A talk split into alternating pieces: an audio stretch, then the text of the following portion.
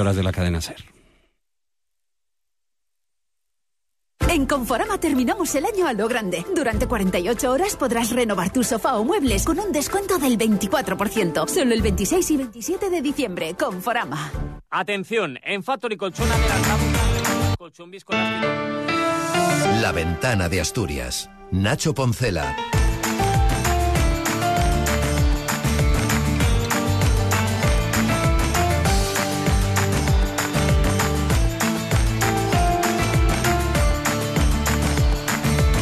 En poco más de 24 horas el gobierno de Adrián Barbón va a conseguir algo que ninguno de los presidentes que han sido de Asturias lograron. Aprobar de forma consecutiva cinco presupuestos regionales. El de 2024 supera la barrera de los 6.300 millones y con él se pretende comenzar a dar forma a una nueva Asturias que en 10 años, escuchando al animoso presidente del Principado, no la conocerá, si me permiten, como dijo otro destacado socialista, ni la madre que la parió. Y en la calle dicen, por favor, remen todos en la misma dirección para ello.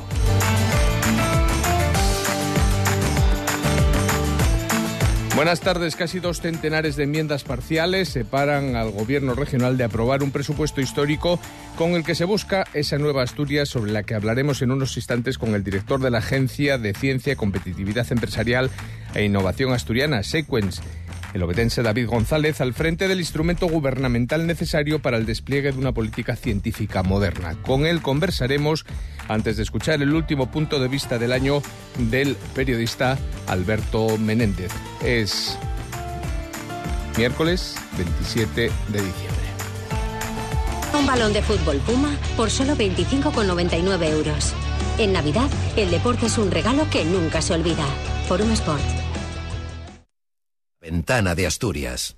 Nacho Poncela. Las 37 enmiendas parciales presentadas por los grupos que sustentan al Gobierno y los dos diputados del Grupo Mixto a los presupuestos del Principado para el próximo año moverán poco más de un millón de euros de los más de 6.348 millones a los que ascienden las cuentas autonómicas elaboradas por el Ejecutivo de Barbón. El PP ha presentado 168 y Foro una más en solitario, otra junto a los socialistas e Izquierda Unida Convocatoria por Asturias y 17 junto a estos dos grupos y a la diputada de Podemos, Covadonga Tomé, que por cierto ha anunciado que se va a presentar como candidata para dirigir la formación de la que ha sido expulsada en las primarias. Ahora mismo las enmiendas presentadas por socialistas e Izquierda Unida son 19, mientras que Vox no ha presentado ninguna. Todas ellas se incorporarán al dictamen del proyecto de ley que se votará el viernes para proceder a la aprobación definitiva de las cuentas autonómicas que saldrán adelante como mínimo con el apoyo de socialistas, Izquierda Unida y la diputada de Podemos, a la espera de que se defina el sentido del voto del único diputado de foro, Adrián Pumares. ¿Qué opina esto sobre las cuentas? Luego no son los presupuestos que necesita el Principado de Asturias porque no lleva a cabo medidas valientes como por ejemplo medidas fiscales o una reforma fiscal que de verdad sea de, de, calado. Unas cuentas que para el diputado del PP, Luis Venta, son insolidarias y esquilman a los asturianos. Por mucho muro que quiera ponernos Barbón, nosotros no vamos a dejar de cumplir con nuestra obligación y nuestro deber, que es presentar propuestas para lo que entendemos que es también, como digo, mejorar la vida de los asturianos en muchos aspectos en todos los sectores económicos, sectores económicos y también en todo lo que son las políticas sociales. El pleno que comienza mañana cierra el año en la Junta General del Principado, mientras que el presidente del Gobierno, Pedro Sánchez, ha presidido la última reunión del Consejo de Ministros de 2023. Tras el encuentro, un balance en el que ha habido mención expresa a Asturias, en este caso como uno de los hitos del año, la inauguración de la variante de Pajares. En 2023 hemos fortalecido también la cohesión territorial impulsando infraestructuras emblemáticas, como por ejemplo la última, la llegada de la alta velocidad Asturias y hemos avanzado en transición ecológica con más despliegue de renovables. Pues de todo ello hablamos en la conversación de la ventana en esta jornada de miércoles. La ventana de Asturias. Nacho Poncela.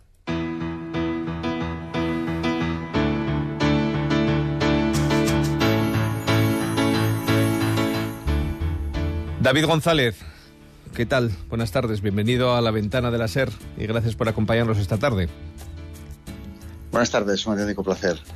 Usted viene de la empresa privada y se sitúa al frente de un cambio que además se produce después de 21 años. Fue el tiempo que el Instituto para, o de Desarrollo Económico del Principado de Asturias, el IDEPA, ha estado funcionando con ese nombre y ahora se transforma en la nueva Agencia de Ciencia, Competitividad Empresarial e Innovación Asturiana, Sequence. ¿Qué ha visto para dar ese paso? Pues, más, allá de que lo hayan elegido, evidentemente, ¿no? sí. No, realmente es un orgullo, es un orgullo como asturiano que, además he tenido la oportunidad de trabajar fuera de, Asturias y de España, de poder retornar y que te pongan al frente de, la agencia que gestiona tanto la I D, la investigación y el desarrollo, como la innovación empresarial, pues era un reto a la que no podías decir que no, porque al final eh, el mundo va muy rápido, la tecnología va muy rápido, los sectores industriales eh, algunos desaparecen, otros crecen, hay unos nuevos que no hace 10 años o 15 años no los podías ni imaginar y, y, Sequence al final lo que hace es eh, permitir que toda la ciencia, la tecnología y la innovación en Asturias se pueda desarrollar, con lo cual era un reto con el que no se puede decir que no. ¿Y el IDEPA no valía? Hay que pasar a Sequence y explique también a nuestros oyentes qué significa esa palabra.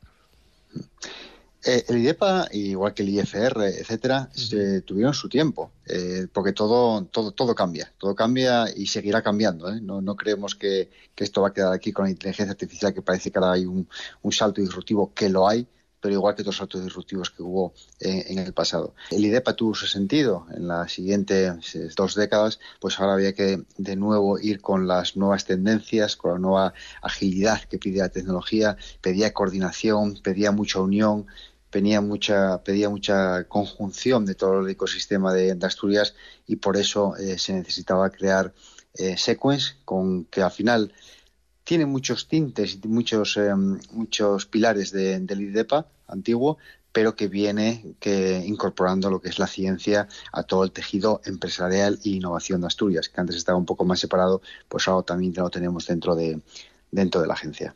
¿Para qué va a servir?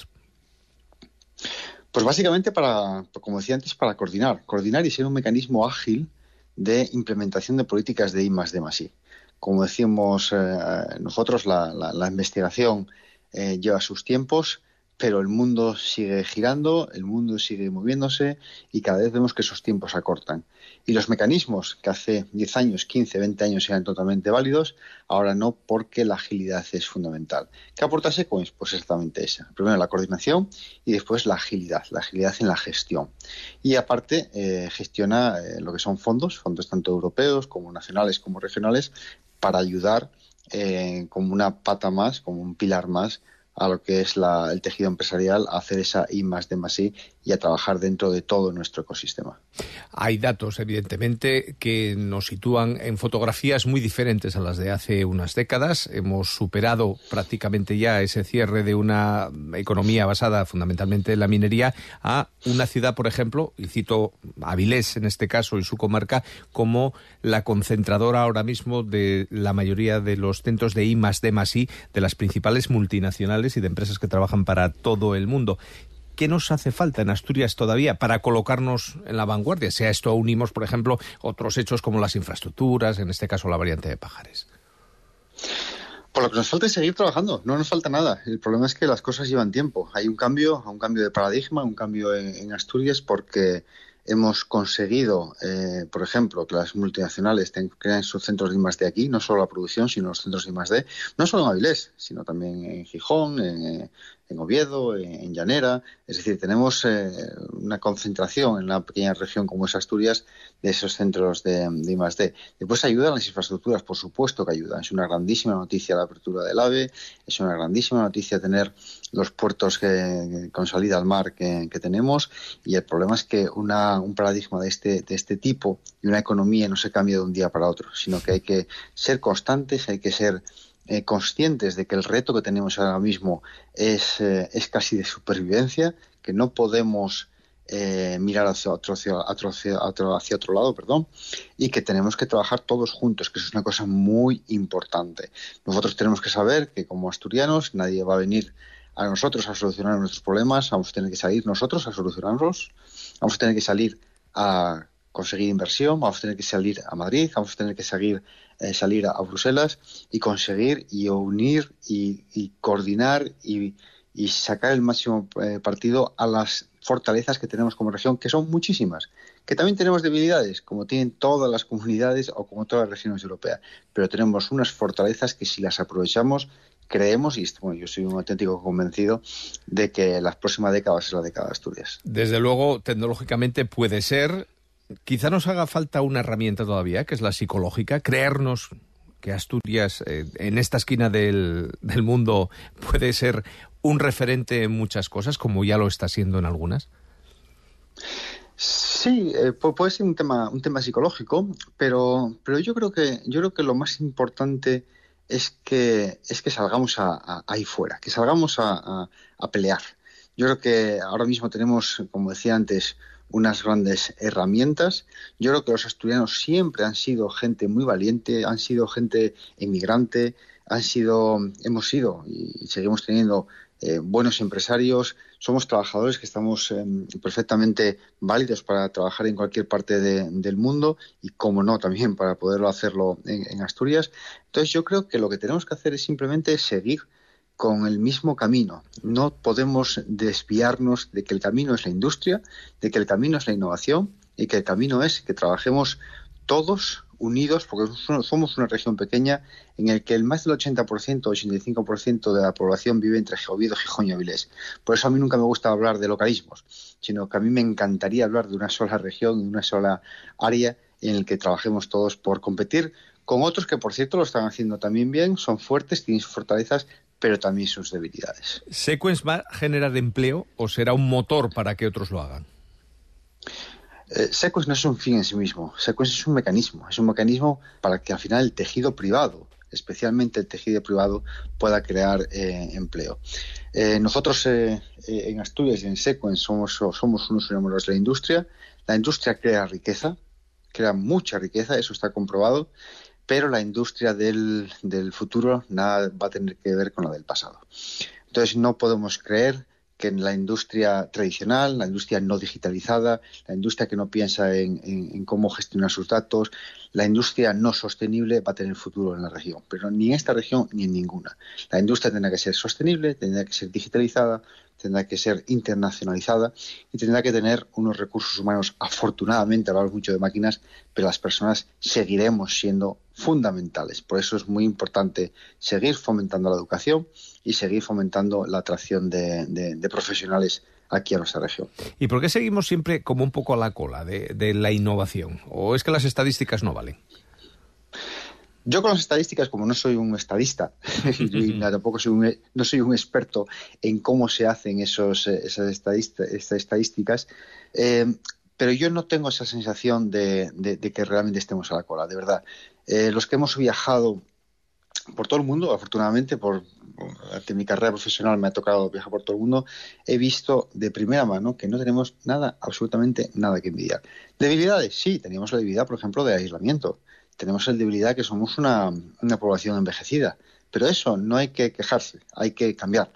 Y eso hay que cambiarlo con políticas industriales, una, buena política económica y sobre todo eh, focalizándonos mucho en fomentar que las nuestras pequeñas y medianas empresas, que no deja de ser el 90% de, de nuestro tejido empresarial, eh, sean capaces de crecer, porque lo que no crece, decrece, y eh, que nuestras empresas tractoras sigan manteniendo su producción y su industria, porque realmente, como su palabra indica, traccionan mucha economía y traccionan mucha eh, mucho su cadena de suministro. Y hay eh, sectores ahora mismo como, como la industria de defensa, hay sectores como el espacio, hay sectores energéticos que son precisamente nichos de mercado donde Asturias puede especializarse. Eso le iba a preguntar. ¿Por dónde va el camino hacia esa nueva Asturias de la que habla usted y el presidente del Principado ha reiterado en, muchas ocasiones? Pues eh, al final lo que tenemos que hacer es, no, no, no hace falta tener ni tampoco ser muy inteligente para saber que primero hay que mantener lo que tenemos y que funciona. La, empresa tradicional, como nosotros lo entendemos, ya no existe en Asturias. La, industria que nosotros llamamos metalmecánica es una industria moderna, es una industria eh, conectada, es una industria que ya no solo incorpora maquinaria, sino que también la desarrolla. Tenemos eh, ejemplos en el sector metalmecánico, sector siderúrgico, etcétera, de que, de que se desarrolle tecnología. Y después hay que estar muy atentos a los nuevos eh, sectores emergentes. Eh, la gestión de los datos, la inteligencia artificial, pero sobre todo también, ¿por qué no la industria del espacio? donde todo está por descubrir y España va a crear una agencia estatal del espacio, o por qué no potenciar la industria de defensa, que ah, siempre tenemos en la mente Santa Bárbara, que por supuesto es un orgullo para, los asturianos, pero también hay otras empresas como Rimeta y otras 46 empresas que trabajan en un clúster de defensa y que están consiguiendo contratos, por cierto, de altísima tecnología y que están traccionando muchas startups. Y después tenemos un, tejido de emprendedor que nos permite empresas jóvenes, eh, que no tiene que ser eh, lideradas por jóvenes. la, ilusión también está en las personas eh, senior, pero es que son empresas jóvenes altamente especializadas en una temática y que son capaces de, traccionar, de generar empleo y sobre todo de, traer conocimiento y atraer conocimiento, que es también una cosa de las debilidades que tenemos en, Asturias y que estamos cambiando ya para que también las personas que son válidas, tanto asturianas como no asturianas, eh, vengan a Asturias a trabajar. Eso le iba a preguntar ya para acabar. ¿Tiene que ser de dentro a fuera o de fuera a dentro? Durante los años 90 pues esperábamos la llegada de grandes empresas que se instalasen en Asturias. ¿Tienen que surgir desde Asturias para que vengan desde fuera o no hace falta ahora mismo? Ahora mismo hay que trabajar en todos los, en, todos los aspectos. No puedes eh, poner eh, y apostar solo porque vengan inversiones o apostar solo porque nuestras empresas salgan afuera. Ahora mismo hay mecanismos y hay recursos para poder atacarlo todo a donde estén las oportunidades. Por supuesto que somos, tenemos que ser una región atractiva para las inversiones, sobre todo las que son fabriles y relacionadas con la industria.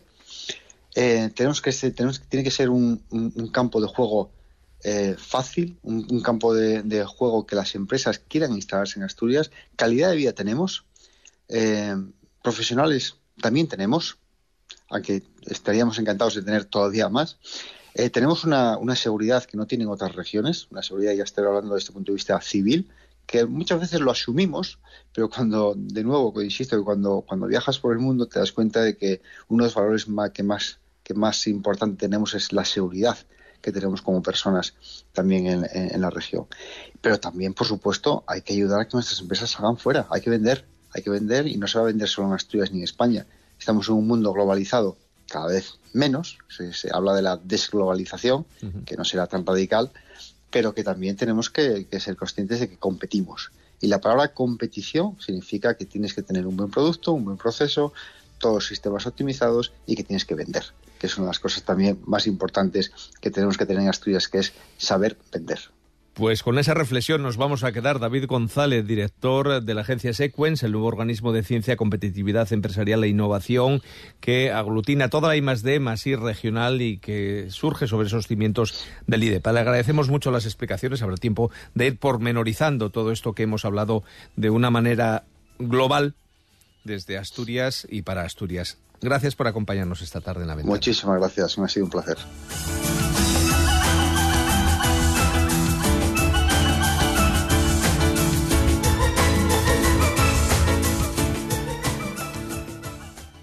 ¿Quién se acuerda ya de Ciudadanos en Asturias? Pues muy poca gente, prácticamente nadie. Y eso que fue un partido con relativa influencia en la región. Solo hay que recordar que llegó a tener cinco diputados en la Junta General del Principado, el tercer grupo más relevante tras PSOE y PP, y también que formó parte de la Comisión de Gobierno del Ayuntamiento de Oviedo. Pero tan mal hicieron las cosas sus máximos dirigentes, sobre todo su gran impulsor, Albert Rivera, que el Partido Naranja desapareció, quedándose huérfana una opción tan del gusto de los ciudadanos, al menos en la teoría de las encuestas, como la centrista. Ahora le toca el turno de la irrelevancia a Podemos, aunque en su caso sí parece que puede tener cierta continuidad el voto a la izquierda del PSOE a través de Sumar. Pero lo que está sucediendo en España y en Asturias con la formación morada resulta casi imposible de entender. Los podemitas han ido esfumándose en muchas autonomías, no así en el Principado, aunque fuera por los pelos. Pero eso a Pablo Iglesias y a sus seguidores, sobre todo Ione Belarra, les es indiferente. Desde hace tiempo llevan empeñados en acabar con su única parlamentaria en la Junta y por fin lo han conseguido. La han expulsado. Buscaban la intrascendencia en el Parlamento asturiano y ya la tienen. Como don Gatomé no forma parte ya de Podemos, pero sí de la Cámara Legislativa Regional. Sin embargo, quien sí continúa como máximo responsable de la organización en Asturias es Rafael Palacios, un político de tanto prestigio y tirón que en los últimos comicios municipales no logró ni salir elegido concejal en Langreo. Pablo Iglesias y sus correligionarios han dejado demasiados cadáveres políticos en la comunidad autónoma incluso de su propio bando, caso de Sofía Castañón. Menos mal que Ciudadanos y Podemos venían a modernizar la política española y asturiana. Un poco de humildad seguro que les hubiera venido bien.